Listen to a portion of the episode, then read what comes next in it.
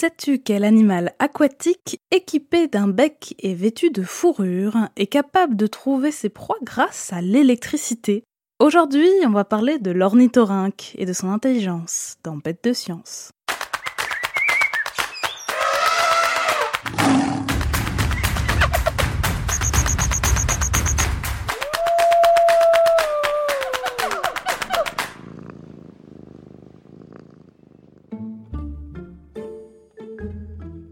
L'animal que je te présente aujourd'hui est définitivement une drôle de bestiole.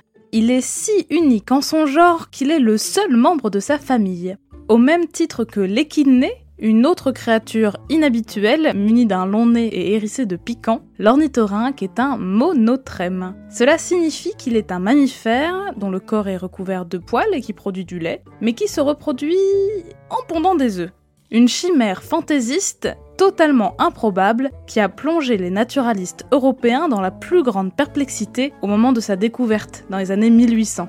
Imagine le tableau. Une queue plate, un corps trapu de petits castors recouvert d'une fourrure marron, des pattes griffues, palmées et un étrange museau souple, gris foncé, qui ressemble à s'y méprendre à un bec de canard. Sans parler du fait que, comme les oiseaux, l'ornithorynque possède un cloaque, un unique orifice par lequel il fait ses besoins, s'accouple et pond. Et détail insolite supplémentaire, ses œufs ressemblent à ceux des reptiles. Il y a vraiment de quoi se poser des questions. Tu comprends mieux l'état dans lequel se trouvait Georges Shaw, le premier scientifique européen à avoir examiné un spécimen naturalisé d'ornithorynque. Incapable d'en croire ses yeux, l'histoire raconte qu'il s'est rapidement armé d'une paire de ciseaux et s'est mis à chercher les coutures qui reliaient le bec au reste du corps. Notre pauvre Georges était persuadé que l'animal était l'œuvre d'un faussaire qui aurait créé cette chimère en associant entre eux des morceaux d'autres animaux bien réels. Ça se faisait beaucoup à l'époque. On trouvait par exemple de fausses sirènes créées avec des queues de poissons et des bustes de singes et vendues à prix d'or. Autant te dire qu'il a été sacrément surpris en ne trouvant aucune couture. Il donne à notre ornithorynque le nom latin de Platypus anatinus. Canard chose à pied plat si l'on traduit mot à mot. À peu près au même moment, le biologiste allemand Johann Blumenbach le dotera du nom d'Ornithorhynchus paradoxus. À peine découvert par les Européens, l'animal était déjà difficile à classer. Son nom définitif est un mélange de ces deux appellations, à l'image de l'aspect composite de l'animal qui se nomme donc Ornithorhynchus anatinus, ce que l'on pourrait traduire par museau d'oiseau qui ressemble au canard. Tout un programme. Son bec, qui lui a valu son nom, est constitué d'os recouverts de peau. Il est très sensible et il lui est bien utile pour trouver ses proies dans l'eau trouble et la vase où il vit. Il se régale de larves d'insectes, de crevettes, de vers, d'escargots et d'écrevisses. Yam Son apparence réserve d'autres surprises. Même si les femelles produisent du lait pour nourrir leurs petits, elles n'ont pas de mamelles, ni de tétons, le lait suinte directement à la surface de la peau, comme si elle transpirait, et les petits viennent boire sur le ventre de leur mère. C'est fou, non? Mais ce n'est pas tout. Les petits ornithorynques naissent avec une griffe pointue sur leur patte arrière, au niveau du talon. On l'appelle éperon, comme les objets métalliques pointus accrochés à l'arrière des bottes des cow-boys. Mais contrairement à eux, les ornithorynques peuvent piquer leurs ennemis, et leur injecter du venin avec. En tout cas, les mâles adultes le peuvent, car ce super pouvoir leur est réservé. Ils s'en servent pour se défendre face à une menace ou pour s'affronter lors de la période des amours. Ces armes surprenantes les classent parmi les rares mammifères venimeux connus à ce jour. Et dernière chose, en étudiant des spécimens naturalisés conservés dans des musées, des scientifiques ont découvert en 2020 que leur pelage est fluorescent.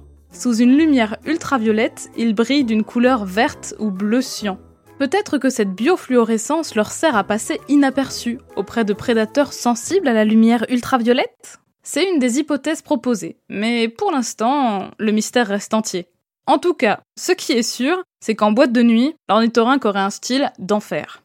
L'ornithorynque est endémique d'Australie et de Tasmanie. On ne le trouve nulle part ailleurs sur la planète. Il est semi-aquatique et dépend entièrement des points d'eau dans lesquels il trouve sa nourriture, que ce soit des rivières, des sources, des étangs ou des mares artificielles.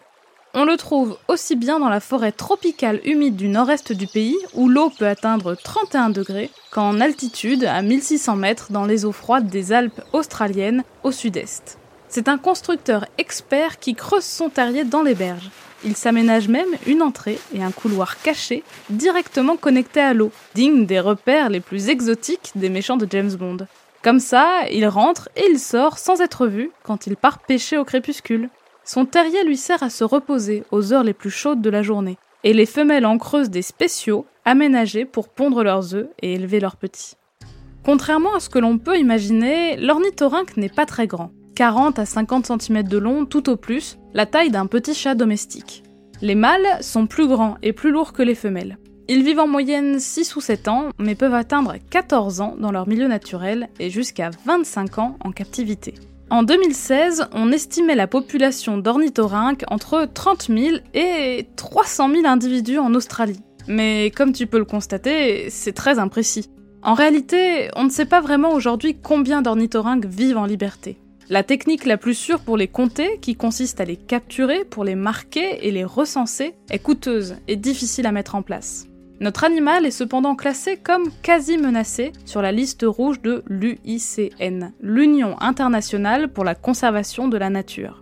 Cela signifie que même si l'espèce n'est pas en danger immédiat pour le moment, on a observé qu'il se faisait plus rare dans certaines zones. Mais il n'est pas sorti d'affaire pour autant. Des scientifiques s'inquiètent qu'on sous-estime les problèmes qui le menacent et ont suggéré en 2020 de le classer comme espèce menacée. Comme les ornithorynques dépendent très fortement de la qualité de l'eau dans laquelle ils vivent, tu t'en doutes, la pollution ou encore la destruction de leur habitat peut avoir un impact très grave sur leur survie. Avoue-le, ce serait dommage qu'une aussi drôle de bestiole disparaisse à tout jamais. Mais s'il semble complètement bizarre et surprenant, qu'est-ce qui rend l'ornithorynque encore plus différent? L'ornithorynque est un animal que l'on connaît finalement assez peu, encore aujourd'hui. Même si l'on sait qu'il a un cerveau plutôt gros pour sa taille, les chercheurs n'ont que très peu d'informations sur son intelligence. Comme il est difficile de l'héberger en captivité dans de bonnes conditions, il s'appuie surtout sur l'observation dans la nature pour mieux le connaître.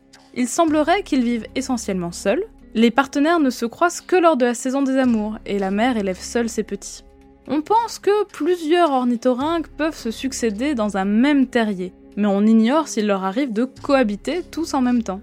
Donc notre monotrème ne semble pas miser sur le travail d'équipe pour sa survie. Mais pas d'inquiétude, il a d'autres tours dans son sac. L'un de ses super pouvoirs les plus fascinants réside ailleurs. On l'a évoqué précédemment, souviens-toi. Eh oui, son bec Grâce à cet équipement spécial, il est capable de fouiller la vase et de sentir les proies qui viennent grossir son menu. Mais il ne les repère pas à l'odeur. Et non. Alors comment fait-il? Pour le savoir, je te propose qu'on lui rende visite lors d'une de ses parties de chasse au bord de l'eau.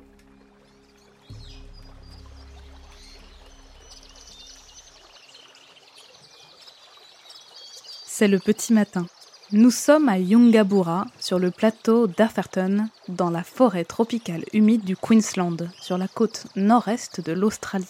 Le ciel est encore tout endormi de gris et l'herbe couverte de rosée, car ici, c'est l'hiver, et oui, même si le mois d'août est synonyme d'été au nord de l'équateur, dans l'hémisphère sud, les saisons sont inversées.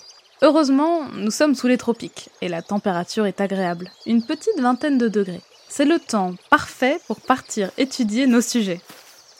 Après quelques minutes de marche sur un chemin cerné de fougères grandes comme des arbres, nous arrivons auprès d'une petite piscine naturelle. L'eau est un peu brumeuse, opaque. Il n'y a pas un bruit. Les kookaburras qui nichent dans l'arbre d'à côté nous regardent avec méfiance, mais restent silencieux.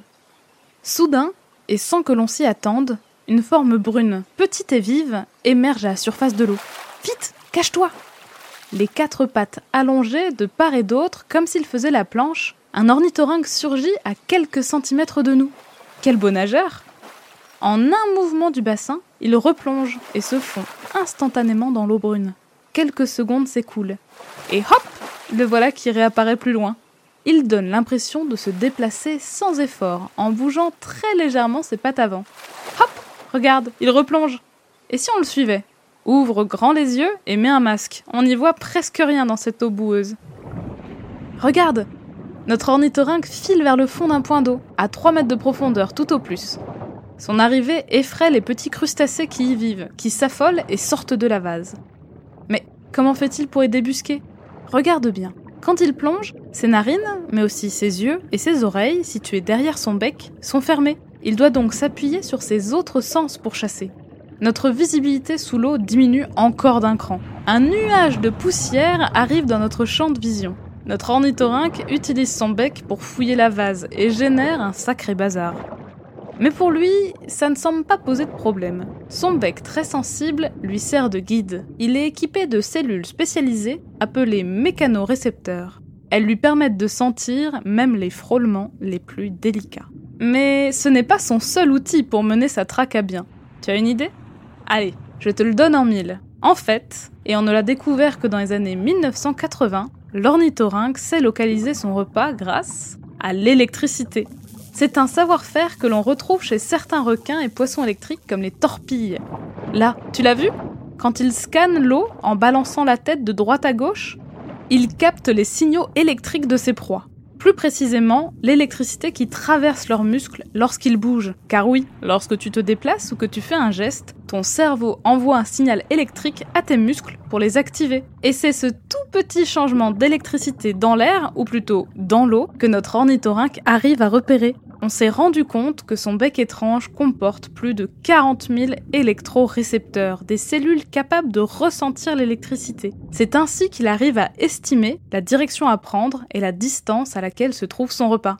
Et là, paf Il plonge, sans saisie, et gloups, le stocke dans ses bajoux, les deux poches qu'il a de chaque côté de la bouche. Comme il n'a pas de dents, il préfère les animaux au corps mou, et il recrache les exosquelettes plus rigides qui protègent certaines de ses proies.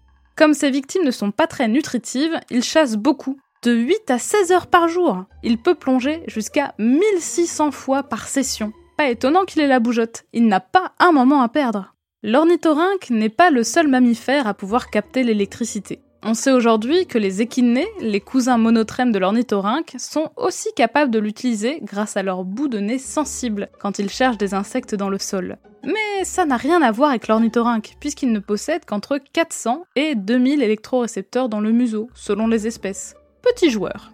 En combinant la détection de l'électricité et des mouvements très fins, l'ornithorynque est devenu un excellent pêcheur, particulièrement bien adapté au milieu aquatique, sans visibilité, dans lequel il vit. Peut-être qu'il l'associe avec de super stratégies de chasse compliquées, mais ça, on l'ignore encore. Inépuisable, incomparable et franchement imprévisible, il y a encore tellement de choses à apprendre sur cette bestiole hors norme. Allez, on récapitule. L'ornithorynque est un monotrème, un mammifère hors du commun dont le corps est recouvert de fourrure et qui allait ses petits, mais qui pond aussi des œufs. Son apparence étrange, mélange de canard et de castor, a posé beaucoup de questions aux naturalistes européens. Il possède un aiguillon venimeux chez les mâles et son pelage est fluorescent sous lumière ultraviolette. Il vit dans les points d'eau d'Australie et de Tasmanie, aussi bien sous les tropiques qu'en altitude, où il se régale de vers, mollusques et crustacés. Il vit seul et passe beaucoup de temps à chercher sa nourriture grâce à son bec ultra sensible. Truffé de récepteurs, il permet à l'ornithorynque de chasser en captant l'électricité dégagée par le mouvement de ses proies. Un super pouvoir très peu répandu ailleurs que chez les poissons et les insectes. Aucun doute, cette créature bizarre mérite sa place tout en haut du podium des animaux uniques en leur genre. Alors, pas si bête l'ornithorynque?